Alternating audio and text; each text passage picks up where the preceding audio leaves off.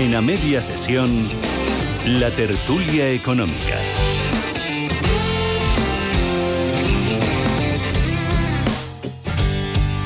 Y hoy en nuestra tertulia económica vamos a hablar de los temas que marcan la actualidad de este lunes 6 de diciembre con Luis Garbía, profesor de ICADE Business School. Luis, ¿cómo estás? Buenas tardes. Buenas tardes, Ángeles. Encantado de estar con vosotros. ¿Dónde iba a estar mejor hoy? Eso digo yo.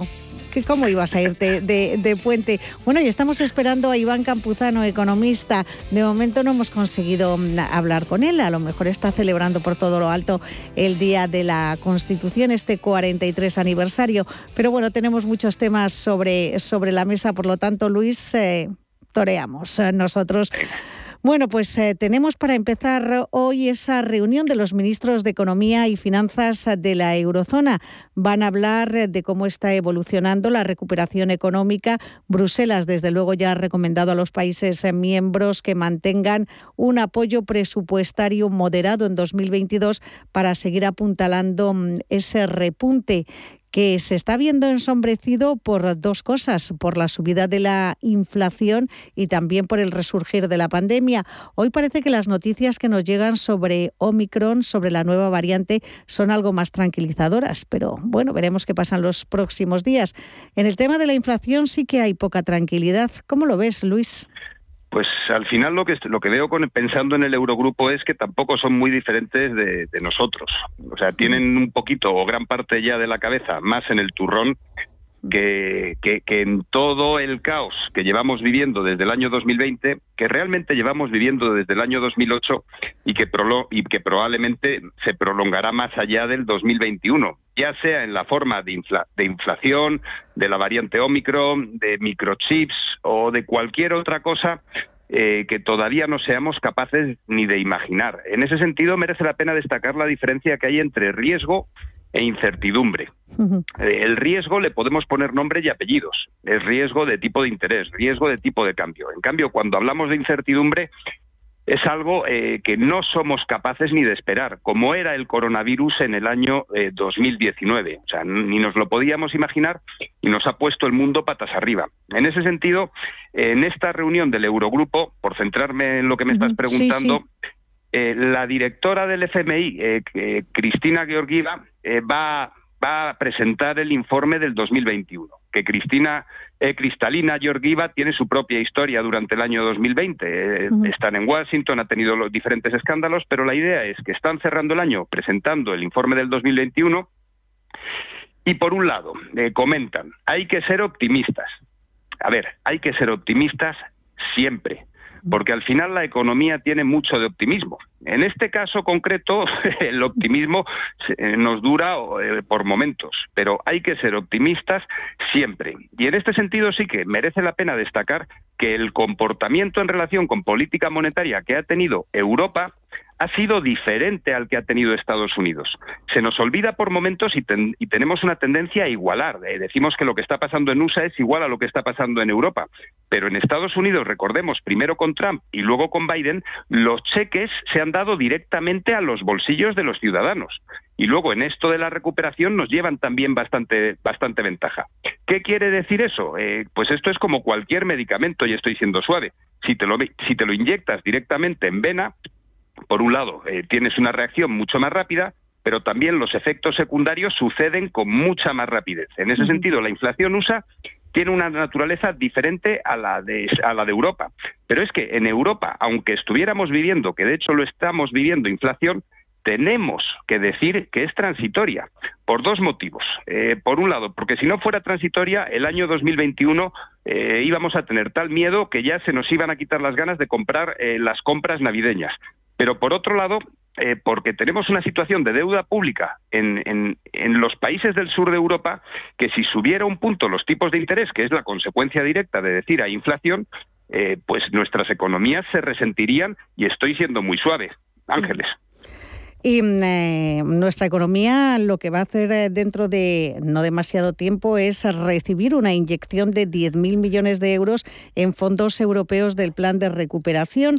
La Comisión Europea dio el visto bueno el pasado viernes a ese primer pago, claro, siempre en función del cumplimiento de las reformas y de, lo, de que los objetivos económicos estén muy claros. España se convierte en el primer país de los 27 que recibe la aprobación de este desembolso del plan de recuperación.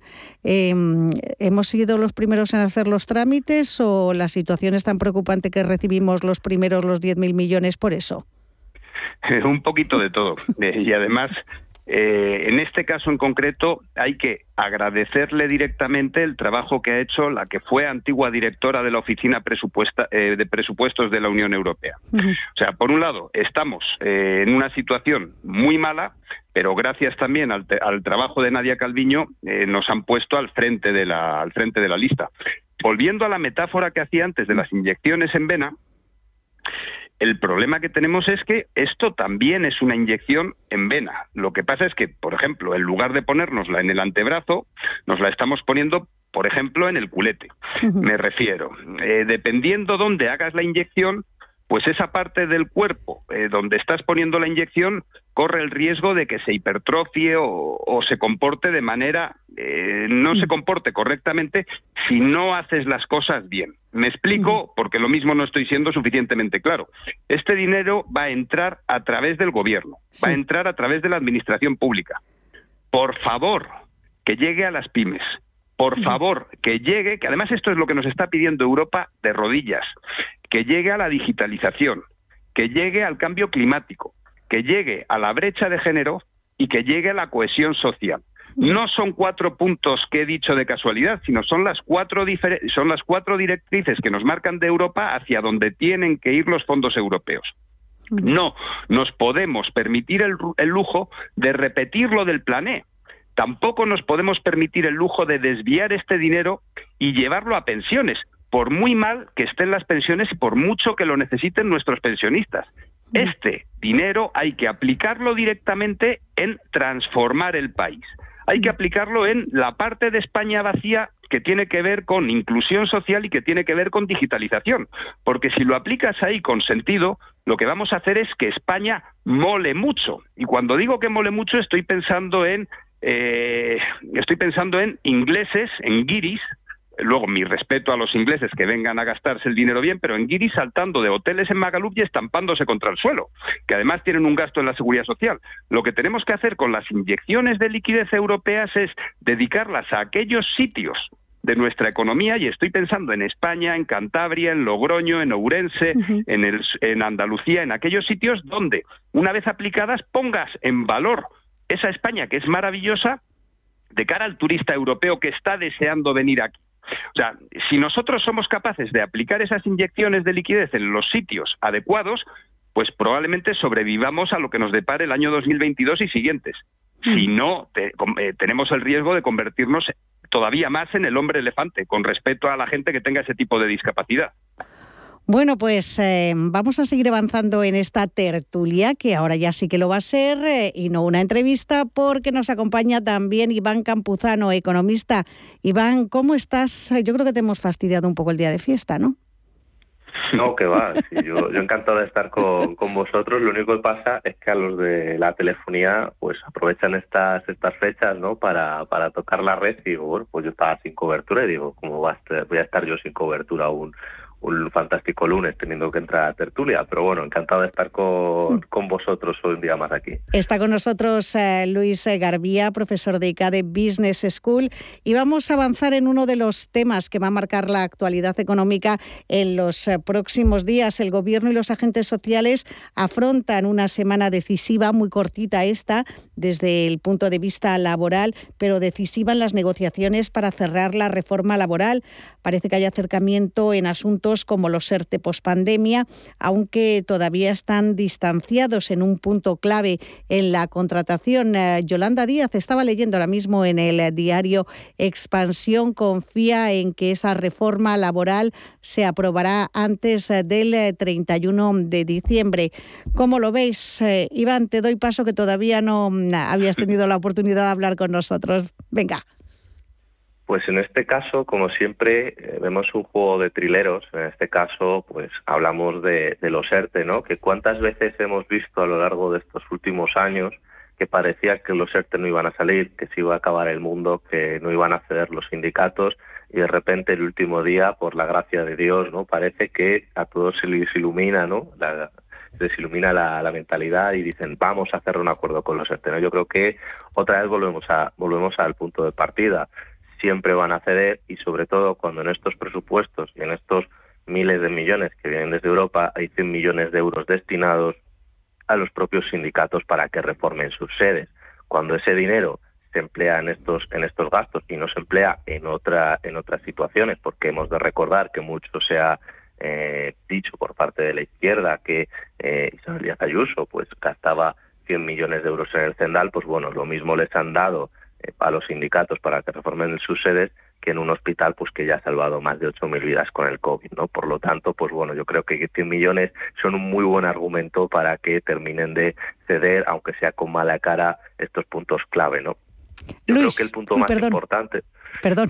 Yo creo que el punto más importante sobre todo es eh, la parte de, la contratación, ¿no? Porque al final uno de los motivos de los cuales eh, propone, tienen dudas, ¿no? Bueno, tienen más bien su mayor reivindicación es en la alta temporalidad del empleo, pero claro, tenemos que vivir en la realidad española. La realidad española es que somos un país eh, muy dependiente de la temporalidad, pero, pero no propiamente el contrato, sino de que los contratos que hay en verano, pues son temporales por la razón que son temporales y los contratos que hay en Navidades pues son temporales porque la razón son las propias navidades. Entonces, llevarse a engaño intentar convertir en fijo una cosa que no es fijo ni queriendo, pues también yo creo que es un error y un desconocimiento de España. Pero bueno, si de algo hay que quejarse, pues ellos se quejan y ahí están. Luis, ahora sí, contigo, ¿qué te parece? ¿Se va a alcanzar el acuerdo? Estamos a muy poquitos días eh, de que finalice el, año, pero bueno, eh, yo creo que es eh, ya un objetivo personal que ese acuerdo se alcance antes del 31 de diciembre por parte, por parte de Yolanda Díaz, ¿no? Sí, a ver, cuando estaba escribiendo, cuando estabas haciendo la pregunta inicial, Ángeles, yo había escrito aquí una palabra, y era trileros.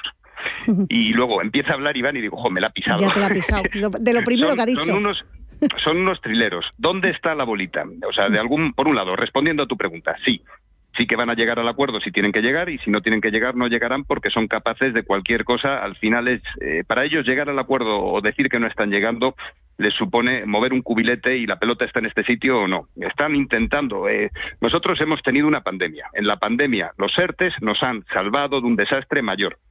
Y ellos, a golpe de buscar la bolita, lo que están intentando es eh, crear una, una reforma laboral. Esos ERTES eran malos porque son del PP y ahora vamos a hacer unos ERTES 2.0 que miedo me dan.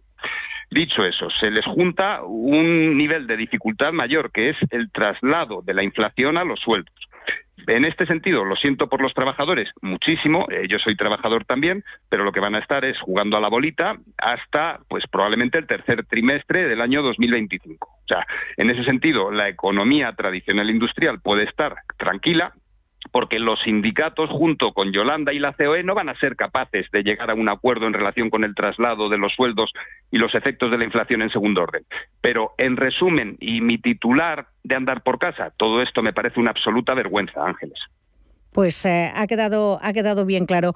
Iba mm, eh, yo a hablar del tema de la inflación, pero bueno, ya lo hemos tratado bastante a lo largo de este programa también con el analista de mercado. Hay un tema que me interesa porque mm, aquí estamos afectados todos. Eh, precio de la compra en Navidad, entre la inflación que tenemos, esos problemas logísticos derivados del Brexit, escasez de transportistas, subida del precio de la luz. Hoy estamos alcanzando nuevos máximos parece que vamos a pagar bastante más. Hoy, por ejemplo, leía también que la Asociación de Empresas de Gran Consumo, que aglutina los principales hipermercados de España, han dicho que estamos ante la tormenta perfecta. Yo os digo que fui mm, con mi madre a hacer la compra hace tan solo unos días, ya una compra grande, y mm, ella que entiende de los precios eh, de mercado me dijo que todo había subido muchísimo, producto por producto, me lo fue contando.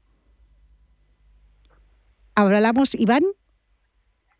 En este caso, pues yo te puedo, te puedo decir que la realidad eh, económica pues parece de tormenta perfecta, pero al final a lo mejor es que uno ve el árbol y no termina de ver el bosque, pero yo ayer terminé, paseaba ¿no? por la Gran Vía y veía las calles abarrotadas, veía los supermercados llenos, veía los centros comerciales llenos, veía eh, un júbilo y un bullicio típico de cualquier Navidad como si no pasara nada. Por lo tanto, pues a lo mejor eh, todavía pues no, la música no ha dejado de sonar. Ahora bien, eh, se acerca las Navidades, ya cada vez pues vamos teniendo más más frío, la, la tarifa de la luz pues no, no termina ¿no? De, perdonar y pues bueno yo creo que en ese sentido aunque es cierto que eh, los cuellos de botella hayan ocurrido ya van mejorando eh, la estabilidad del transporte. Por otro lado, al final parece que la variante Omicron pues no tiene tanto, no va a tener tanta repercusión en los mercados como se esperaba, puesto que eh, por lo que ha dicho la OMS, eh, de todos los casos reportados a nivel mundial todavía no hay ni un solo hospitalizado, lo cual pues bueno, ciertamente es algo muy positivo. Y yo creo que teniendo en cuenta las fechas que nos acercamos, pues las subidas de precios son normales. ¿sabes? La inflación que estamos viendo es de un 5%, no es que llevemos un 5% acumulado, un 5% de un 5%, es decir, que es el primer año realmente que hay una inflación importante. Por lo tanto, proporcionalmente los precios no deberían de variar excesivamente, salvo en algunos puntos, en algunos puntos concretos, como hemos visto coches de segunda mano, eh, como hemos visto temas de licores, etcétera, pero en la gran mayoría de cosas no debería haber incrementos de precios importantes. Luis, ¿tú cómo lo ves? Eh, ¿Vamos a pagar más eh, por la cesta de la compra? Y estoy absolutamente de acuerdo, Ángeles, con tu madre. Eh, nos estamos viendo empujados totalmente a una austeridad forzada. En ese sentido, pensando en mis hijos que probablemente me estén escuchando ahora, los reyes este, los Reyes Magos este año están teniendo, me da la sensación, problemas con los cuellos de botella y el tema de la energía. O sea, eh, probablemente los Reyes Magos no sean igual que otros años, van a ser igual de mágicos, pero más pensando en economía circular y una economía digital eh, de, de, la nueva era en la que estamos entrando que aquellos Reyes Magos industriales eh, que, llenaban una casa entera de juguetes. Ahora va a ser menos de más calidad. Y en ese sentido quiero hacer un llamamiento que creo que es fundamental al producto nacional. Me encanta en los anuncios eh, este, de, este programa ver cómo se habla de vino. Se habla de producto nacional. Sidra asturiana, espárragos de Navarra, a tu madre y Ángeles, esto lo podéis hacer juntos, meteros en internet. Hay una cantidad de gente que vende marisco nacional eh, de Cádiz, eh, de Galicia, te lo mandan en, en cajitas, eh, te llega a casa absolutamente fresco, se puede congelar. Y lo que yo creo que tenemos que hacer entre todos es repensar la vida en general, pero ¿por qué no? Empezando por las Navidades. O sea, y además Navidades no solo es, ahora tenemos la suerte eh, de que pues antes se comía besugo en Navidad porque el besugo era un plato que no estaba al, alcance de todo el mundo el resto del año. Eh, yo creo que debemos de repensar no solo las Navidades, sino la vida en general. Y en lugar de ir tanto a las economías de escala y al consumo sin límite, decir, pues mira, voy a tener que consumir menos, pero los pequeños homenajes que me voy a pegar van a ser homenajes con mayúscula y pensando más en la calidad que tenemos en España que en la cantidad que nos viene, por ejemplo, desde China, Ángeles. Pues eh, yo estoy completamente mm, de acuerdo contigo. Soy, soy hija de, mi madre y a lo mejor lo que tenemos que hacer es eh, alumbrarnos con, eh, con velas esta Navidad. Ya no me va a dar, ya no me va a dar mucho tiempo, pero hoy el precio de la luz en 210 euros. Estábamos hablando en la redacción a, qué hora no se podía poner de ninguna manera hoy la lavadora. Yo creo que era entre 9 y 10 de la noche. Tenemos que estar espabilados. estamos pagando el doble de lo que pagábamos ayer. En un minuto cada uno un poquitín menos. ¿Creéis que va a seguir subiendo? Parece que es inevitable, ¿no? Iván. Yo creo que sí que va a seguir, yo creo que sí que va a seguir subiendo. De hecho, al final eh, lo que estamos viendo es que a medida que vaya alzando el frío, y ya lo han dicho desde meteorología de la EMET, que va a ser un invierno especialmente frío, lo más normal es que eh, sigan subiendo los precios. Ahora bien, bendito sea que la lavadora haya que ponerla a las nueve de la noche porque a lo mejor tenemos tiempo a lo largo de todo el día, más siendo hoy eh, pues festivo, podemos poner podemos ponerla a otra hora. Es verdad. Luis. Sí, me acuerdo de lo de Ángeles, te quiero, el doble de ayer, pero la mitad de mañana. Eh, los 100 euros kilovatio hora de ayer fueron el doble de lo que tenía, de lo que estábamos pagando hace un año. Es absolutamente demencial y hay que hacer algo con las compañías energéticas y con las compañías de teléfono que no le han dejado Iván llegar a tiempo a la tertulia. Pues eh, con eso nos quedamos. Eh, Iván Campuzano, economista, Luis Garbía, profesor de ICADE Business School. De verdad, especialmente gracias por un día festivo como hoy, haber hecho un hueco en vuestra agenda para estar con nosotros. Un abrazo muy fuerte a los dos que menos. Ángeles, gracias por darnos voz. Es una gozada. Y mm, nosotros eh, tenemos ahora una cita con la última hora, con la información y con Blanca del Tronco. No se marchen eh, porque mm, dentro de unos minutos, aproximadamente a la una de la tarde y siete, ocho minutos, volvemos con muchos temas de salud, con la actualidad eh, de ese mundo, de ese sector y la ayuda de Doctoralia aquí en A Media Sesión. A Media Sesión con Ángeles Lozano